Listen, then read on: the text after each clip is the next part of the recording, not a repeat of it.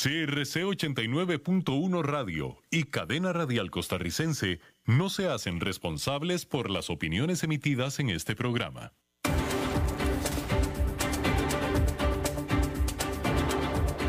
Inicia a las 5 con Alberto Padilla un programa diseñado con el objetivo de llevarte diariamente un tema de actualidad, acompañado siempre de reconocidos editorialistas, de lunes a viernes a las 5 de la tarde por CRC 89.1 Radio, a las 5 con Alberto Padilla. La División Marina del Grupo VIO presenta las noticias internacionales.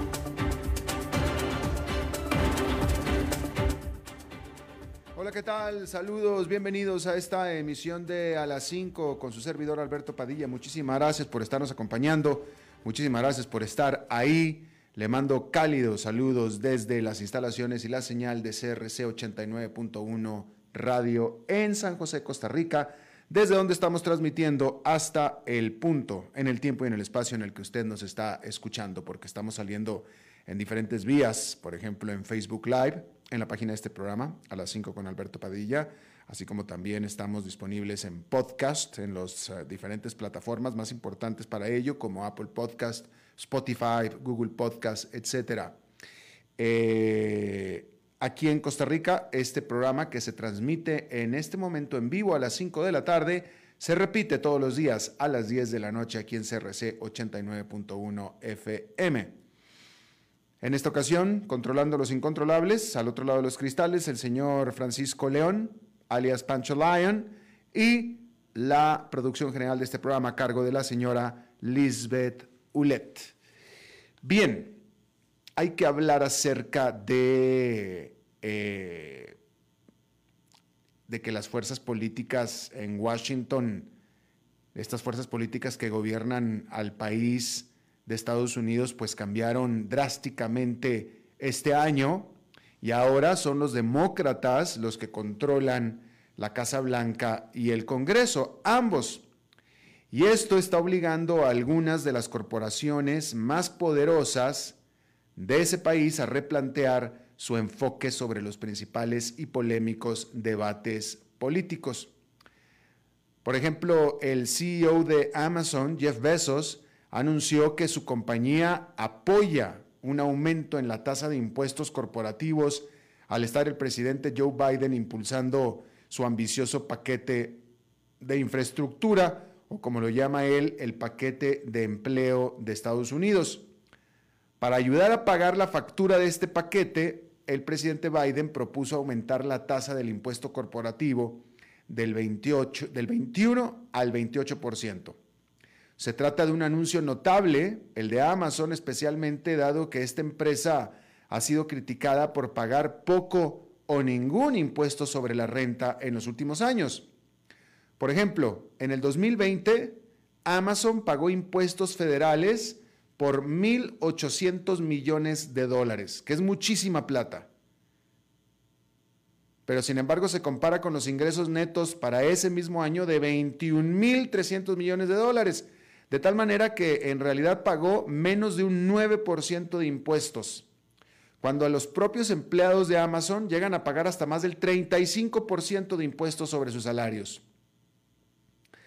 La voluntad de Amazon de aumentar su carga fiscal se produce cuando la empresa se ha visto obligada a jugar a la defensiva en varios otros frentes. En las últimas semanas, este gigante minorista en línea se ha enfrentado con los legisladores por una votación sindical en un centro de distribución de Amazon en el estado de Alabama y las boletas ahí aún se están contando, pero la votación podría marcar una gran victoria para los sindicatos y cambiar la forma en que la empresa se relaciona con cientos de miles de trabajadores estadounidenses. También necesita buena voluntad dado el impulso bipartidista para una mayor regulación sobre las grandes firmas tecnológicas conocidas como las Big Tech. Al igual que Facebook y Google, Amazon enfrenta escrutinio por presunta conducta anticompetitiva. Y seguramente su explosivo crecimiento durante la pandemia solo hizo aumentar el interés y atención de los reguladores.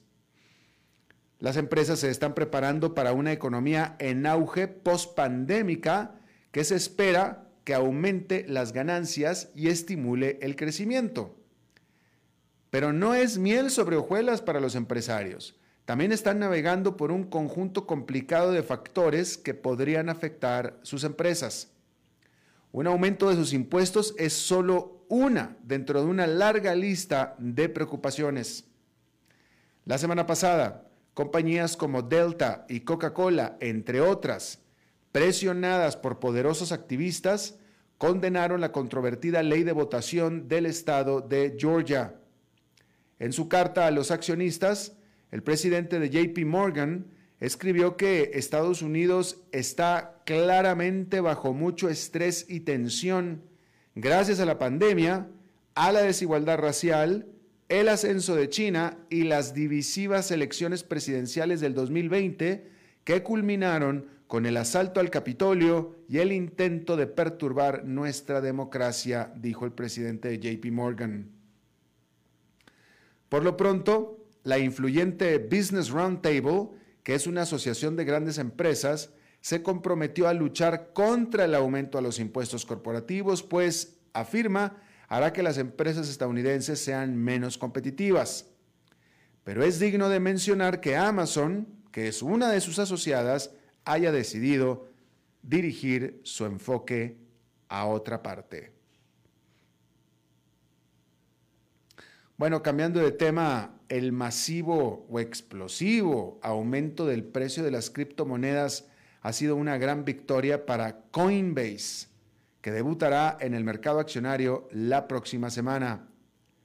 Este mercado o bolsa de monedas digitales estimó el martes que generó 1.800 millones de dólares en ingresos durante los primeros tres meses del año con 1.800 millones en los primeros tres meses, comparado con los 1.300 millones que ganó en todo el 2020.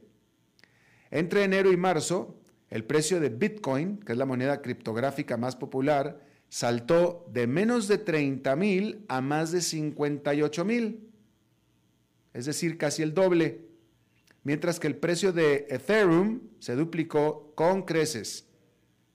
Coinbase, con sede en California, es la empresa de más alto perfil en el espacio criptográfico en salir a bolsa y su cotización directa en el mercado Nasdaq, que está programada para el próximo miércoles, está recibiendo mucha atención. Pero sigue acechando un gran riesgo, que es la regulación de las monedas digitales.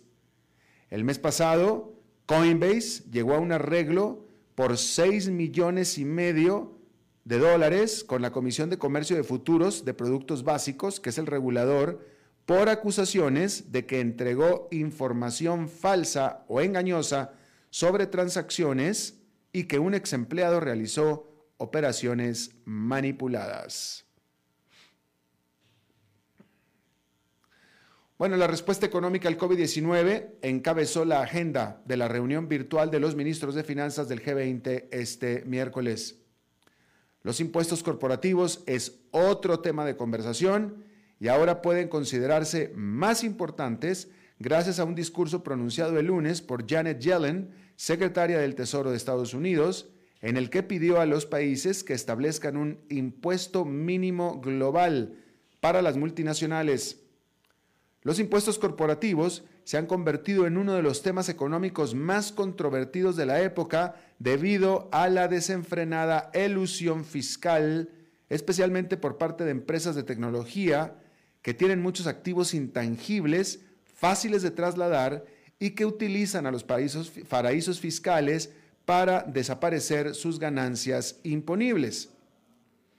Acordar una tasa mínima será la menos complicada de las dos tareas principales a las que se enfrentan los negociadores en las conversaciones negociadas por la OCDE a finales de este año.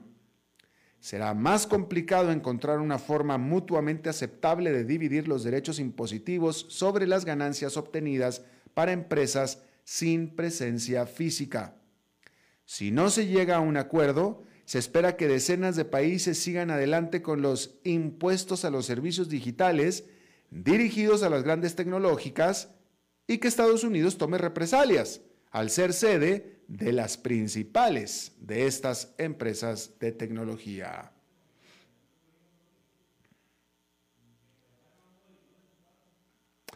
La recuperación económica de Estados Unidos está poniendo nerviosos a algunos políticos de los países emergentes, ya que les preocupa que el aumento de los rendimientos de los bonos en la mayor economía del mundo absorba capital de sus países, haga bajar sus monedas y haga subir los precios al consumidor. Esa fue una de las razones por las cuales eh, el mes pasado los bancos centrales de Brasil, de Rusia, de Turquía subieron las tasas de interés. Pero el Banco de la Reserva de la India, que este miércoles concluyó su reunión de política monetaria, no hizo lo mismo a pesar del aumento de la inflación. India está algo protegida contra el contagio financiero. Decir que su mercado de bonos del gobierno está fuera de los habituales ataques del grueso de los inversionistas extranjeros su cuenta corriente está cerca del equilibrio y sus reservas de divisas son bastante holgadas. Pero al mismo tiempo, India está horriblemente expuesta a un contagio del tipo más literal. Un aumento de las infecciones por COVID-19 ha obligado al estado de Maharashtra, que aporta más del 14% del PIB de la India, a otro confinamiento parcial. Hasta que se relajen las restricciones, es difícil imaginar que se endurezca la política monetaria de la India. Bueno, a principios de año, varios países europeos desaconsejaron inocular a las personas mayores con la vacuna de COVID-19 de AstraZeneca y Oxford, ante preocupaciones sobre su eficacia. Pero informes recientes sobre personas más jóvenes que desarrollaron coágulos de sangre después de recibir la inyección han llevado a una preocupación inversa. Francia, Alemania y los Países Bajos ahora limitan su uso a los ciudadanos mayores. Noruega ha detenido su uso por completo. Se espera que esta semana la Agencia Europea de Medicamentos publique una guía actualizada sobre esta vacuna. El regulador de medicamentos de la Unión Europea dijo en una revisión preliminar que los beneficios de la vacuna superan los riesgos de efectos secundarios. Pero el daño está hecho. La desconfianza sobre las vacunas sigue siendo alta en todo el bloque. En el norte de Francia, más de 11.000 dosis quedaron sin usar este fin de semana después de que las personas se negaron a vacunarse. Solo el 23% de la población del país piensa que la vacuna de AstraZeneca es segura. Un tercio de los alemanes comparte esta opinión. Pero estos temores se dan en un momento desafortunado porque las infecciones están aumentando rápidamente en todo el viejo continente. Mientras tanto, la Universidad de Oxford detuvo un ensayo sobre la eficacia en niños de su vacuna, que es la AstraZeneca, mientras que los reguladores británicos revisan las denuncias de coágulos de sangre que afectan a los adultos que se han inoculado. Primero la investigó las autoridades europeas, ahora es la Gran Bretaña. Si bien las autoridades dicen que no existe una preocupación por la seguridad de los niños, los temores por la coagulación van en aumento. Aunque ha habido docenas de casos de coagulación, estos han sido entre decenas de millones de receptores de vacunas, es decir, una pequeña fracción. No obstante, según se informa, el Reino Unido puede imponer una prohibición para cualquier persona menor de 30 años. Mientras que la Agencia Europea de Medicamentos cree de hecho que la vacuna está causando los coágulos, planea hacer una declaración al respecto esta semana, probablemente reiterando que lo mismo el riesgo es muy bajo, sobre todo en relación a los beneficios. Hablando de vacunas y de COVID-19, hay que decir que la cifra de fallecimientos diarios en Brasil por COVID-19 sobrepasó los 4.000 por primera vez desde que comenzó la pandemia hace ya más de un año. Más de 4.000, 4.200 y tantos para ser bastante exactos, en Brasil en un solo día. Este país, el gigante sudamericano, está sufriendo por los efectos de tanto una nueva variante del COVID-19 que es mucho más contagiosa, así como aparte un presidente que simplemente desdeña la pandemia, es total indiferente a ella. Con todo y que los hospitales de Brasil están al punto del colapso. Y aún así, Jair Bolsonaro, el presidente, desdeña el uso de las mascarillas y definitivamente también los encierros y los confinamientos. Y a pesar de que hasta ahora más de 337 mil brasileños han fallecido por COVID-19. Ahí lo tiene usted.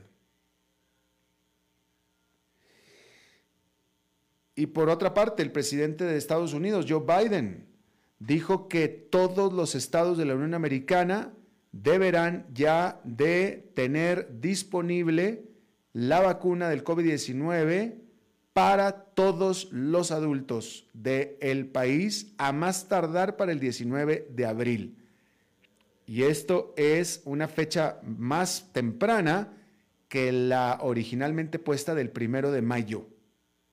Aún así, el presidente Biden urgió a los estadounidenses a continuar con las medidas para detener la propagación del coronavirus mientras se vacunan.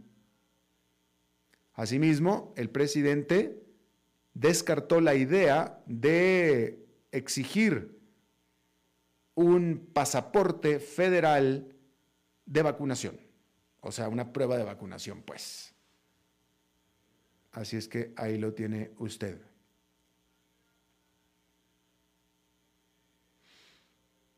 Hay que decir que ya que estamos en Estados Unidos, el mercado laboral de este país está dando muy buenas noticias al ir avanzando el programa de vacunación.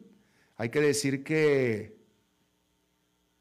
eh, las contrataciones o la gente buscando empleados creció más de lo que se esperaba durante febrero para alcanzar 7.400.000 hacia el final de febrero. Los analistas que habían sido encuestados por la agencia Reuters preveían una cifra un poquito menor a los 7 millones y al final fueron 7 millones 400 mil. Esto es en cuanto a las vacantes de puestos de trabajo pero también el empleo, es decir, las contrataciones, superaron las expectativas. Y por supuesto que esta noticia se da luego del el reporte sobre el empleo a marzo que se dio a conocer el viernes y del cual hablamos aquí también en el programa. Bueno, antes de ir a la pausa, déjeme le digo que un concurso de comer tacos, un concurso de comer tacos en la ciudad de Fresno, en California, durante un juego de béisbol de las ligas menores, está siendo demandado después de que un concursante muriera ahogado comiendo tacos. Su hijo, la persona de este pobre fallecido, argumenta que el equipo de los Fresno, Fresno Grizzlies, que organizó la competencia en el 2019, deberían haber advertido a este hombre, a Dana Hutchings, de los riesgos, especialmente considerando que había alcohol disponible en el evento. Es decir, que el señor estaba ebrio. Si bien los comedores competitivos profesionales pueden estar preparados para comer a gran escala, argumenta la demanda, este participante primerizo de 41 años de edad ingresó a la competencia con información limitada y por tanto entonces los Grizzlies, que aún no han respondido a la demanda, deben daños no especificados a sus supervivientes. Pobre hombre, se le atravesó el taco. Y pensar que nada de esto hubiera sucedido, es decir, no la demanda, tal vez la muerte sí, no sabemos, pero en teoría supuestamente no, si es que los organizadores del concurso hubieran colgado una advertencia sobre los riesgos de comer mucho y muy rápido. Que eso es lo que dice la demanda. Esa es la base de la, de la demanda. Que no avisaron sobre los riesgos, como si usted no supiera, ¿verdad? Como si uno no supiera el riesgo de comer demasiados tacos muy rápido. Y pues bueno, por esa minucia es que va la demanda contra los Grizzlies de Fresno.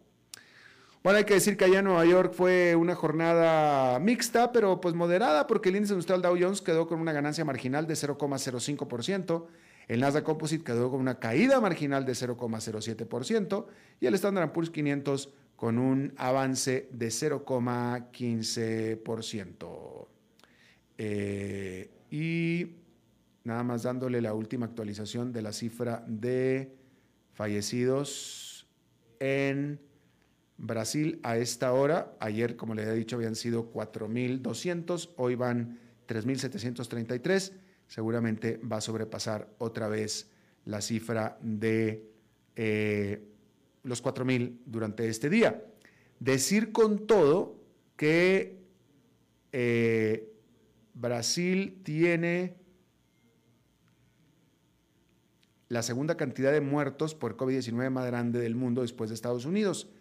Pero sin embargo, en, cantidad relativa de muertos, es decir, en cantidad por millón de habitantes, pues sí, sí está alta Brasil, pero aún así Estados Unidos le gana.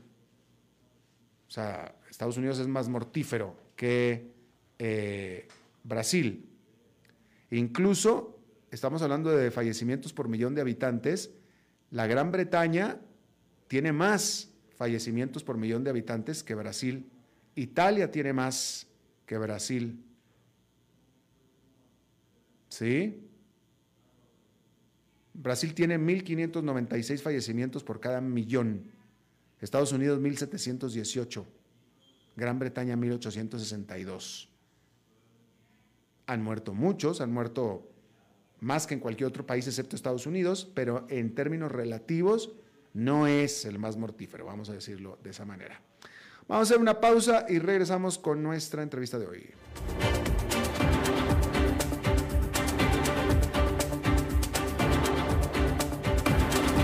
Las noticias internacionales fueron presentadas por la División Marina del Grupo VIO.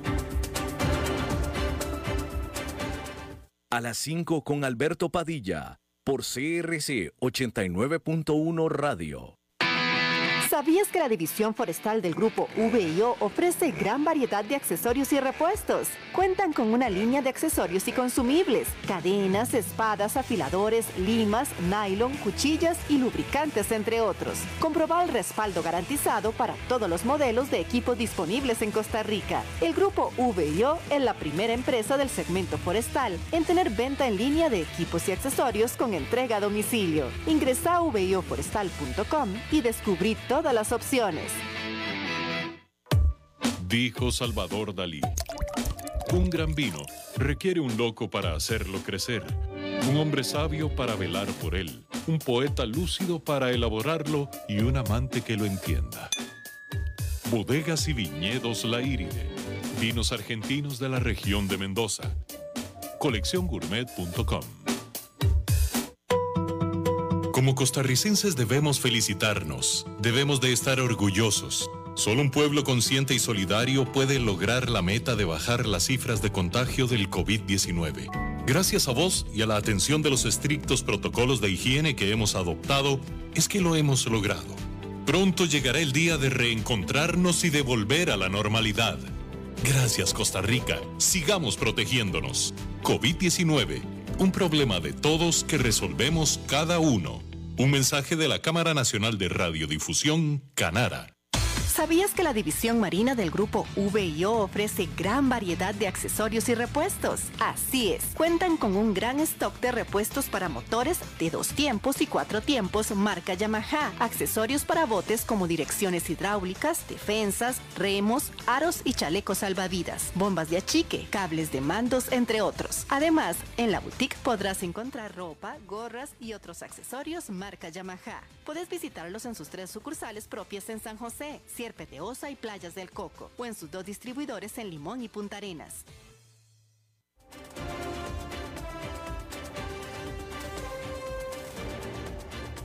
Seguimos escuchando a las 5 con Alberto Padilla.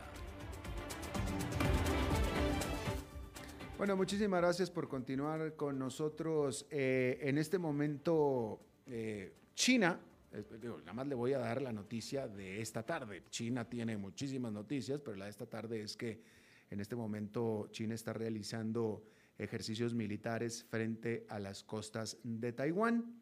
En este asunto que es bastante sensible, eh, hay que recordar que Estados Unidos ha prometido defender a Taiwán en caso de que sea atacado por China. ¿Por qué podría ser atacado China? Porque China dice que Taiwán le pertenece simplemente, ¿no?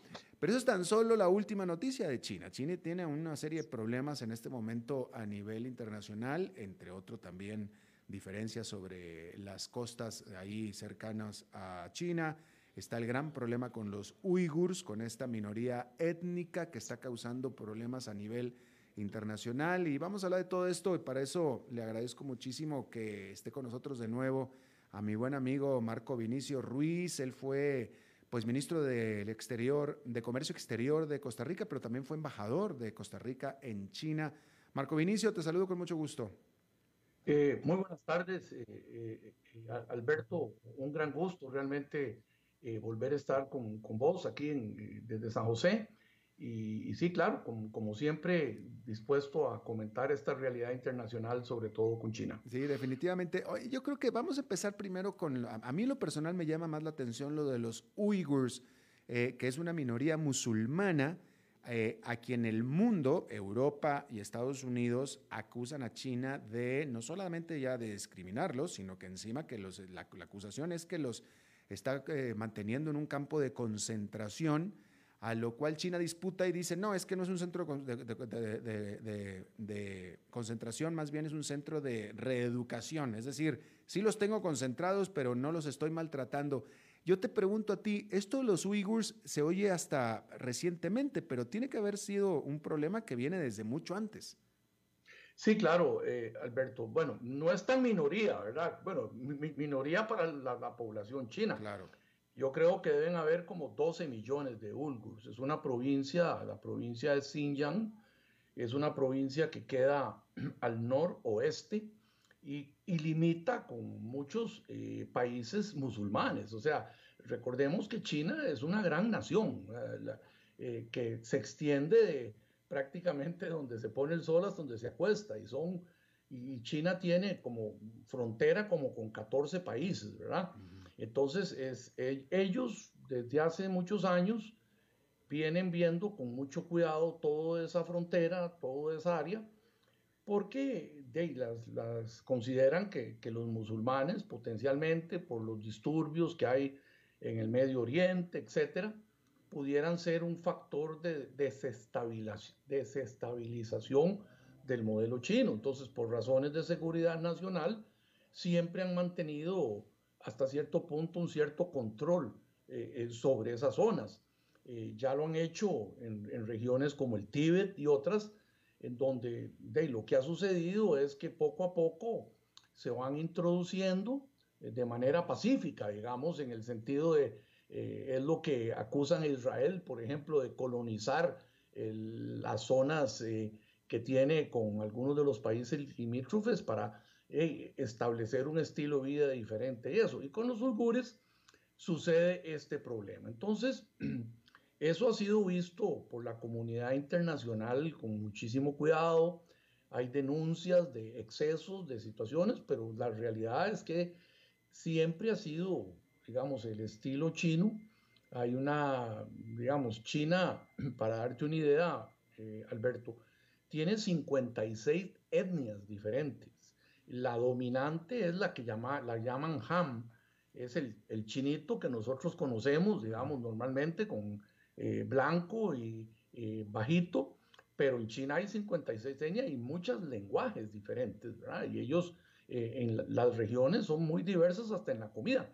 Entonces, los uigures es una de estas áreas y resulta pues que ellos pues hasta cierto punto los ven como una especie de factor de potencial, eh, llamémoslo así, desestabilización.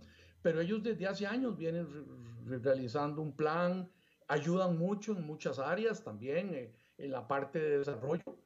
Pero bueno, la comunidad internacional ha estado preocupada por, eso y de ahí vienen eh, una serie de sanciones que recientemente eh, los gobiernos europeos y Estados Unidos, casi en su primer arranque, en unas conversaciones que tuvieron hace dos, tres semanas en Alaska, las primeras con el gobierno eh, del presidente Biden, pues sacaron, reclamaron a China y han sacado una serie de, sanciones, ¿verdad? A las que China ha respondido.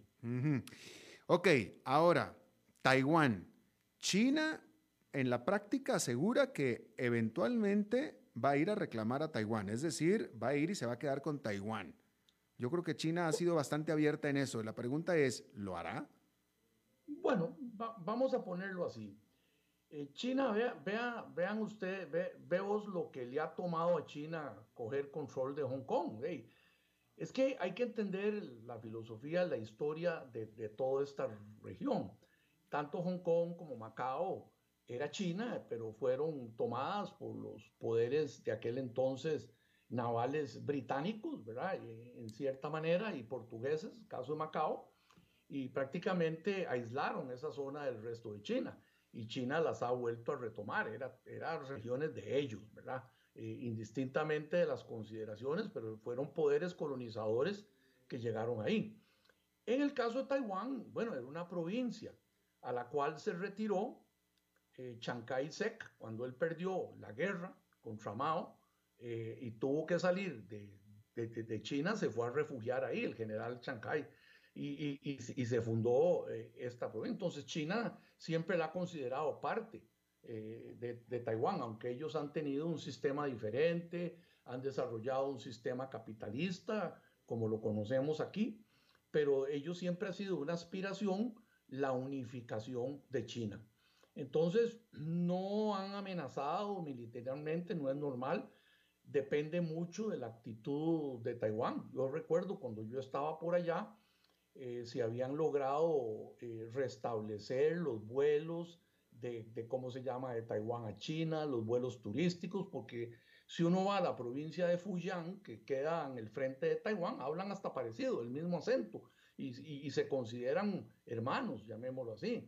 Entonces, eh, históricamente hay una gran relación y, China ha, tratado por todos los medios de, de llegar a una solución pacífica. Eso varía dependiendo de quién esté gobernando en Taiwán. Por lo general hay un partido que es más, llamémoslo así, eh, independista y hay otros partidos que son más afines a tener una relación más cercana con China y dependiendo de quién gobierne, eh, se generan esos, esos, llamémoslo así, esas tensiones y lo que estamos viendo en estos días es pues que posiblemente es una muestra de fuerza que China manda a decir, mire, eh, si en Taiwán quieren eh, mantenerse fuera eh, de las conversaciones o no conversar con nosotros sobre eso, aquí vamos a tener, aquí está el poder militar, lo están, están enseñando los, dientes. Los dientes. Eso es lo que, pero yo no creo,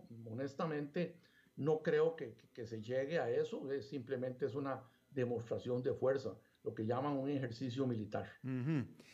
Hong Kong, ok, Taiwán, se considera a sí mismo independiente. Hong Kong no era independiente, pero era autónomo. Pertenecía a China con sus propias reglas.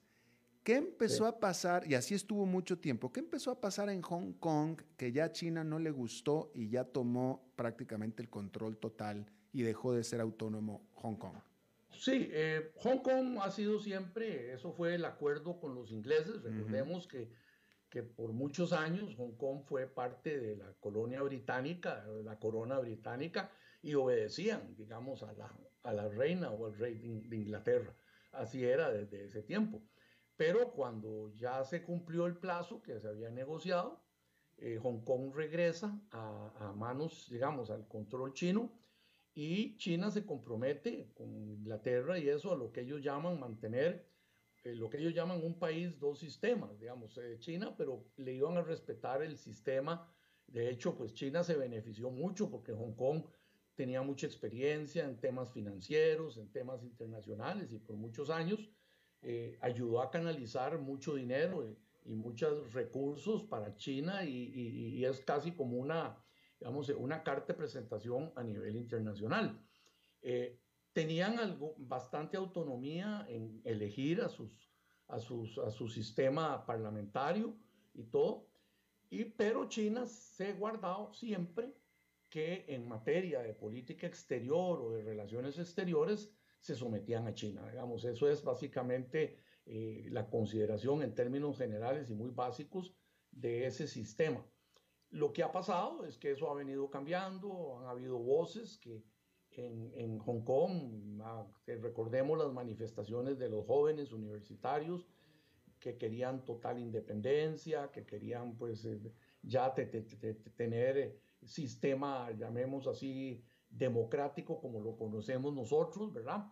Ese tipo de cosas y China pues respondió fuertemente, ¿verdad? Entonces, lo que ha sucedido es que cada vez están ejerciendo un mayor control, por lo general eh, ellos nombran, digamos, el, el que era el delegado del gobierno británico, que era como el gobernador, llamémoslo así, que lo nombraba la reina, ahora lo, lo nombra China. Entonces ese es el que cuida que todo ande bien. Entonces a veces se le sale de las manos y, entonces eh, eh, se generan esas tensiones. Pero sí es cierto pues, que China definitivamente está ejerciendo mucho mayor control de eso. Y déjeme decirle también, hay que entender que ya tampoco Hong Kong tiene la importancia económica que tenía antes, porque era fundamental cuando China empezó su transformación, pero ya ahora China ha dado más importante a zonas como Shanghai, por ejemplo. Shanghai es una zona eh, totalmente, el puerto de Shanghai es tan importante o más grande que el, que el propio de Hong Kong, que era el puerto más importante antes. Y China lo ha hecho deliberadamente, vamos a ha, puesto otras regiones y bajarle la importancia a Hong Kong. De tal manera que uno habla con jóvenes de Hong Kong y lo que ellos dicen que el futuro está en, en la China continental y no en Hong Kong. Y se van ahí y se quedan a vivir ahí y, hacen sus negocios de, de esa manera. Claro. Eh, Marco Vinicio, nada más un comentario final de tu parte, porque pareciera que eh, China está tratando de ponerle controles a la libertad económica. Es decir, están, la libertad económica está empezando a, traspasarse hacia la libertad política y ahí es donde ellos están eh, metiendo los controles. Tendremos libertad económica, pero nada más. Sí, mira, es que lo que ha sucedido en los últimos días es que a raíz de las sanciones que tuvieron o que han ejercido eh, los, países occidentales, eh, ellos han tomado ciertas represalias contra las cadenas importantes como Nike, como HM europeas y que hacen, que son enormes en China. E inclusive ha habido, han promovido un boicot de parte de los consumidores porque esas empresas eh, prácticamente sus países les han prohibido que compren el algodón de esta zona, de Xinjiang, donde están los uigures, eh, eh, entonces ha habido una reacción, llamemos así, incitada posiblemente por el gobierno chino, pero de los consumidores, entonces ha habido una situación tensa y, y, entonces ya no es tan fácil hacer negocios. Lamentablemente, con esto termino, lo que estamos viendo es que nuevamente la política se entromete en la parte económica, entonces es ahí empiezan los problemas, porque China es una potencia emergente que está teniendo un desempeño enorme a nivel mundial y en los países grandes y en, en África y en el centro de Asia, pero están empezando a entrometerse la política y ese es un escenario que inclusive creo yo que Latinoamérica eh, se va a ver envuelta en eso también en los próximos años por la disputa inclusive de, esa, eh, eh, de ese poder hegemónico entre Estados Unidos y China. Bueno, ¿qué te parece si hablamos de eso después en otra entrevista? Porque lo dejaste en un punto bastante interesante. Marco Vinicio Ruiz, quien fuera ministro de Comercio Exterior de Costa Rica y embajador de Costa Rica en China. Me dio gusto saludarte de nuevo. Bueno, un, gran gusto saludarlos y hasta pronto. Hasta pronto, gracias. Vamos a hacer una pausa y regresamos con más. A las 5 con Alberto Padilla, por CRC 89.1 Radio. ¿Conoces todo lo que ofrece la división marina del grupo VIO? Tienen disponibles motores en dos y cuatro tiempos para pesca artesanal o deportiva, turismo recreativo o transporte, wave runner o motos de agua para uso personal o para tour operadores y hoteles. Además, botes marca Eduardoño y por supuesto, el mejor soporte técnico con personal especializado en motores marinos, capacitados directamente por Yamaha Japón. Recordad que la división marina del grupo VIO llega a todo el país para instalación de motores, entrega de repuestos y accesorios o servicio técnico.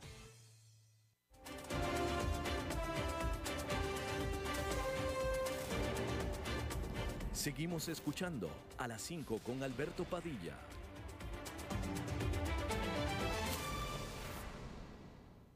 Bueno, hoy es miércoles y si usted es seguidor del programa, usted sabe lo que pasa los miércoles. Los miércoles tenemos la visita de mi vida, de mi cabecita de algodón. Maritza, ¿cómo estás? Mi vida, preocupada por vos. Pero ¿por qué estás preocupada por mí, Maritza? No te preocupes por mí. Ya no paras en este país, ¿qué está pasando? ¿Por qué dices, Maritza? Bueno, yo después te digo. este, te tengo hoy, yo que siempre vengo, risueña, que siempre vengo. Este, soy dadora ¿Eres de nuevas. ¿Dadora de qué? De buenas nuevas. De buenas nuevas, danos las buenas nuevas, a ver. No, mi amor, yo que siempre lo soy, esta vez no. Anda tú. Alberto Padilla. ¿Cuál es tu segundo nombre? No tengo segundo nombre. Eh, perdón, segundo apellido. Aguilar. Oye, Alberto Padilla Aguilar. Tienes que poner atención. Y vos y tus oyentes y los oyentes de todo. Esto es una noticia preocupante. Te la voy a tirar de una vez. Tírame. Te la voy a dar. Dámela. Este, amor de mi vida. Te voy a decir, esto no me lo invento yo.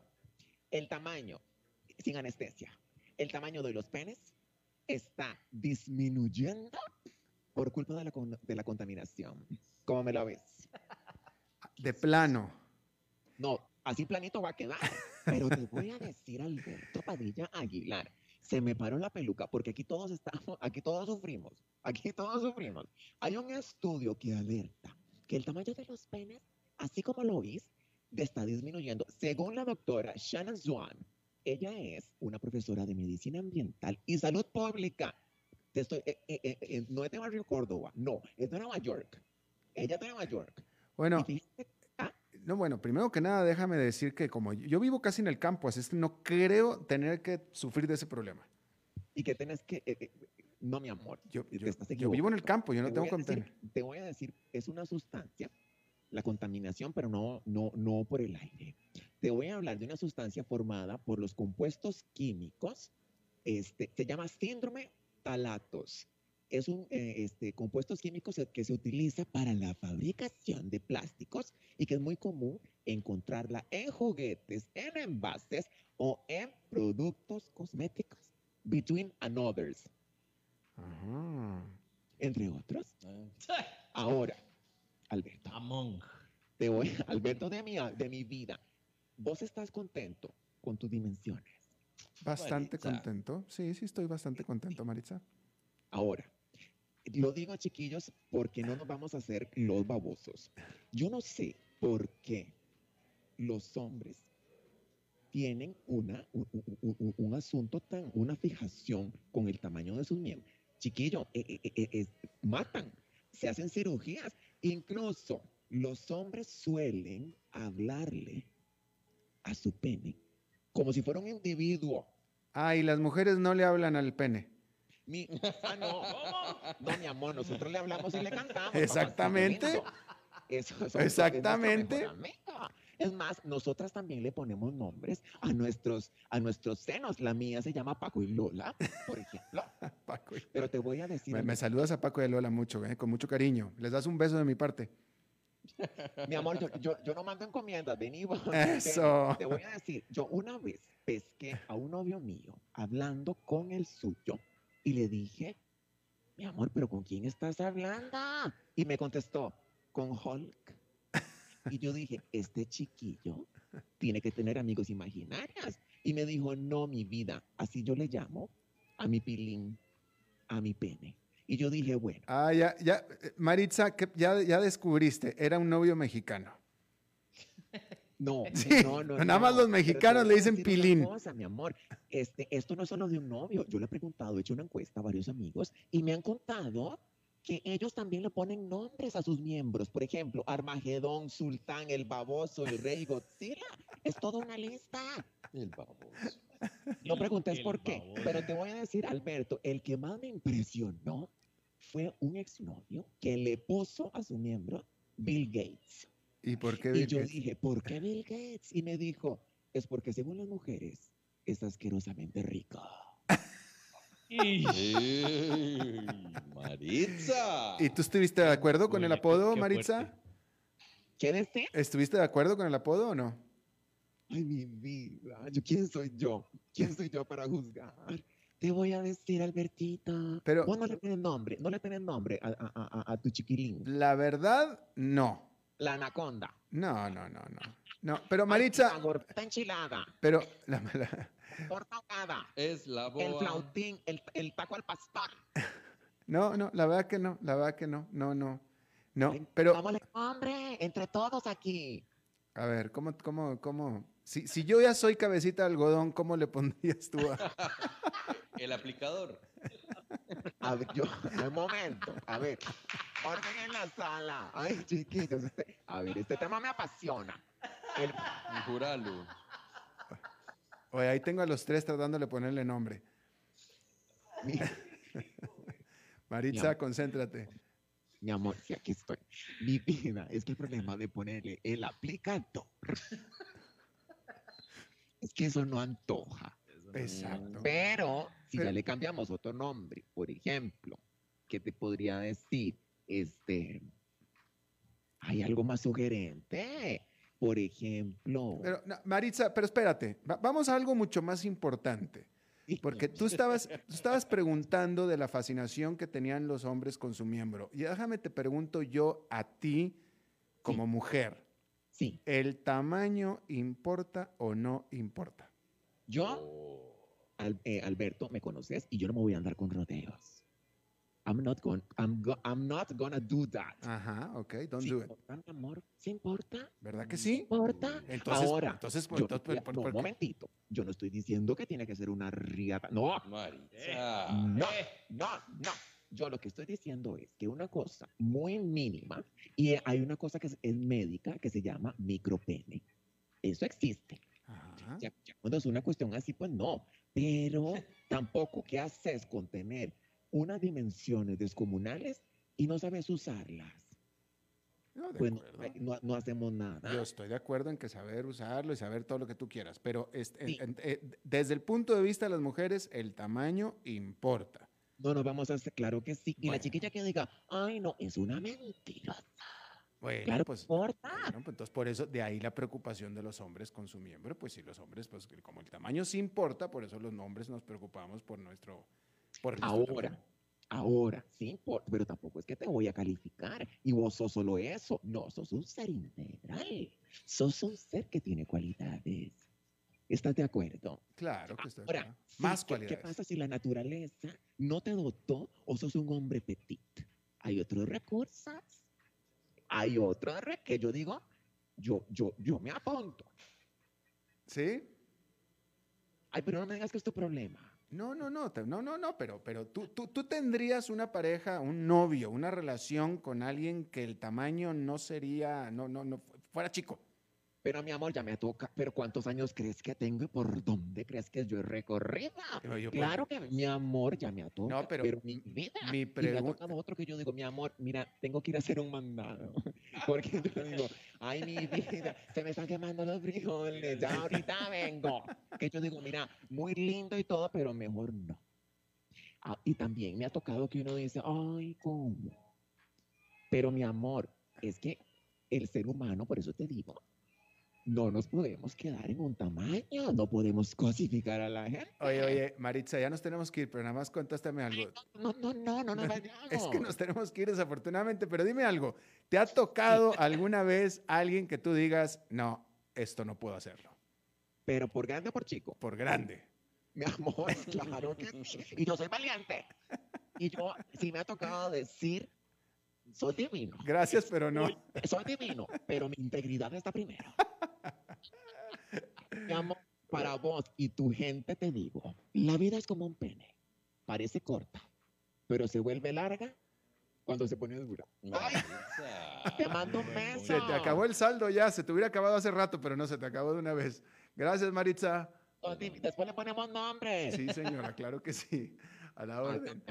Hasta luego. chiquillo, Bien, eso es todo lo que tenemos por esta emisión. Muchísimas gracias por habernos acompañado. Espero que termine su día en buena nota, en buen tono y nosotros nos reencontramos en 23 horas. Que lo pase muy bien.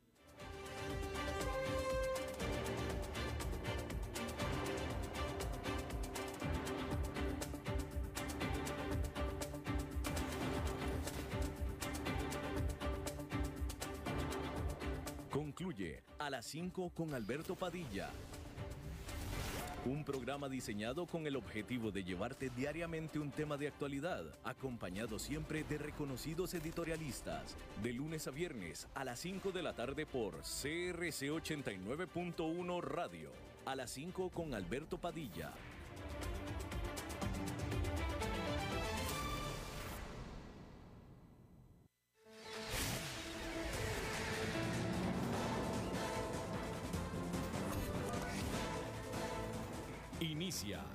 Resumen informativo en noticias CRC 89.1 Radio.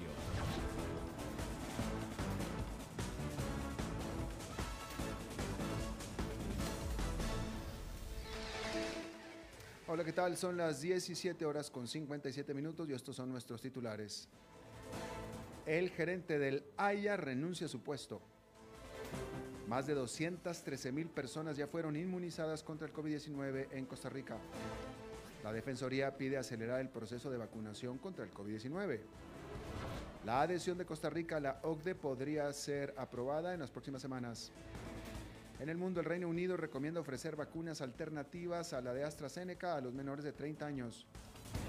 Y en los deportes, el Paris Saint-Germain venció al Bayern Múnich con actuación brillante de Keylor Navas.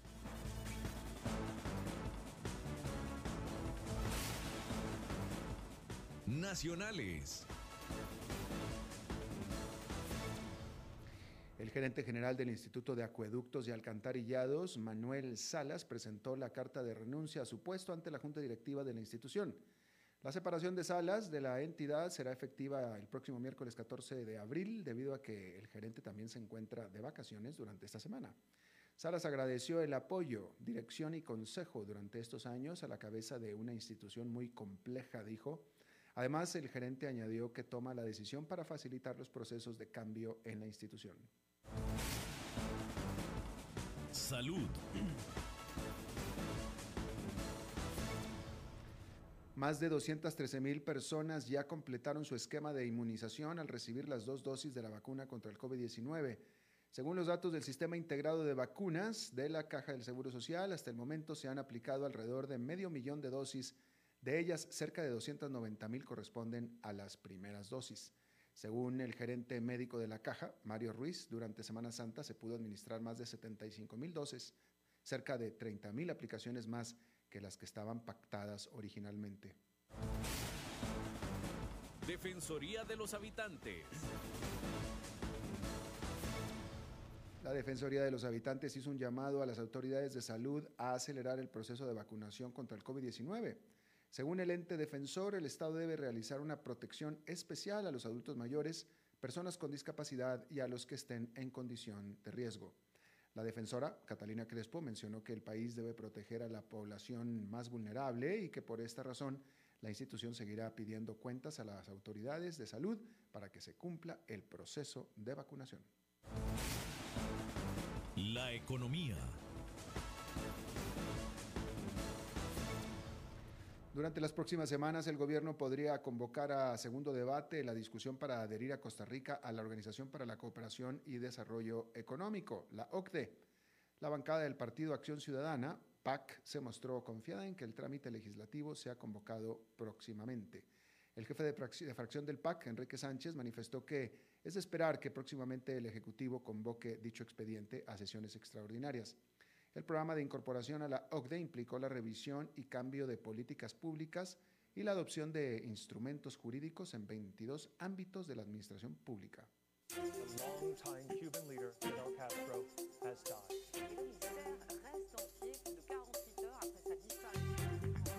Internacionales. El Reino Unido recomienda ofrecer vacunas alternativas a la de Oxford AstraZeneca a los menores de 30 años después de que se haya detectado un posible vínculo entre esta fórmula y los inusuales casos de trombosis en adultos jóvenes. Así lo comunicó el Comité Conjunto de Vacunación e Inmunización. Ese grupo de población tendrá la opción de elegir vacunarse con los preparados de Pfizer y Moderna, también aprobados en este país, aunque los reguladores sigan recomendando la vacuna AstraZeneca en adultos de más edad al considerar que los beneficios compensan los riesgos. Pasión de los deportes en noticias CRC 89.1 Radio.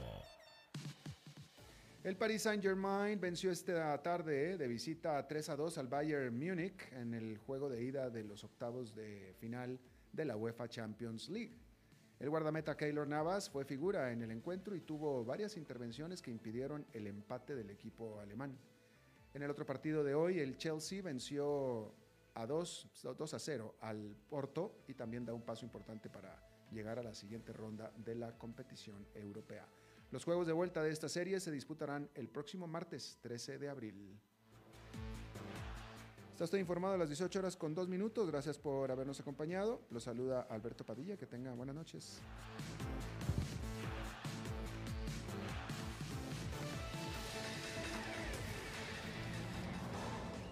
Más noticias en nuestra web, crc891.com. Seguimos en Facebook, Instagram y Twitter como CRC891 Radio y en Telegram como Noticias CRC. Más noticias cada hora.